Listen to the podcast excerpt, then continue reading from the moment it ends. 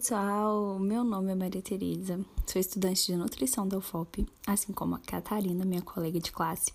No podcast de hoje vamos falar sobre como a escolha correta de um artigo em uma revista com um bom fator de impacto pode te ajudar na escrita de um trabalho científico.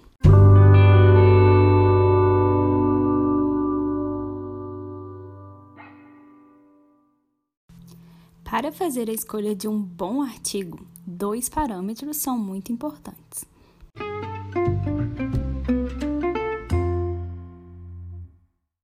O fator de impacto da revista e o qualis do artigo. Por meio disso, você terá artigos de boa qualidade para embasar sua pesquisa e aumentar a sua credibilidade.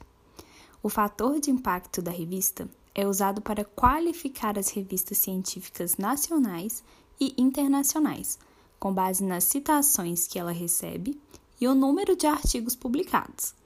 O que isso quer dizer? Quanto mais publicar e mais esses artigos forem citados em outras pesquisas, maior é o fator de impacto. Revistas com um bom fator de impacto têm mais visibilidade e geralmente publicam estudos de instituições renomadas.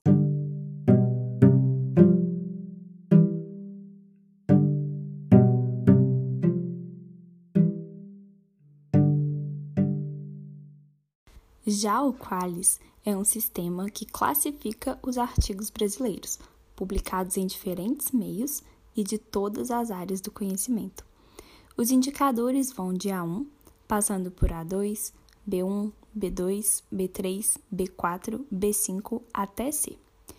Os de classe A são de excelência internacional e geralmente são publicados em mais de um idioma. Os da classe B1 e 2 são de excelência nacional e também podem ser publicados em mais de um idioma. De B3 a B5 são de média relevância e os de classe C são os de baixa relevância, considerados não científicos e inacessíveis para avaliação. Para consultar qualquer um desses parâmetros, basta uma simples pesquisa no Google com o nome da revista ou do artigo.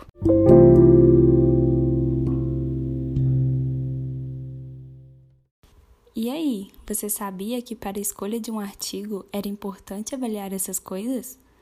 O artigo pode parecer bom, mas para ter certeza é importante verificar sua procedência e relevância na comunidade científica. Quando você escolhe um artigo de uma revista com baixo fator de impacto, você corre o risco desse artigo também estar plagiado, e com isso você acaba cometendo uma fraude na sua pesquisa.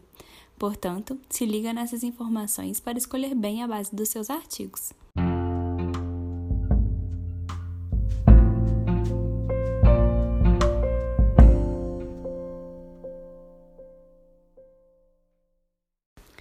Mas calma aí, você sabe o que é plágio?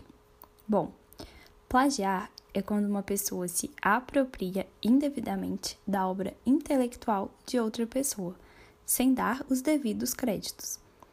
Existem cinco tipos de plágio e a gente vai falar aqui para vocês. Bom, existe o plágio direto, onde se copia palavra por palavra sem indicar que é uma citação e sem referenciar. Parcial, onde se copia vários pedaços de diversos autores sem mencionar as obras. Conceitual, quando se utiliza a essência da ideia de outro autor. Mosaico é quando troca apenas algumas palavras da obra do autor original e não dá a referência. E por último, o autoplágio, quando se apresenta total ou parcialmente obras já publicadas pelo mesmo autor, sem dar referência aos trabalhos anteriores. Aqui no Brasil, plágio é considerado crime. Segundo a Lei Federal número 9610, que protege as obras comerciais. Para trabalhos acadêmicos, a ABNT estipula as normas e não tem exceção para textos copiados sem a devida referência.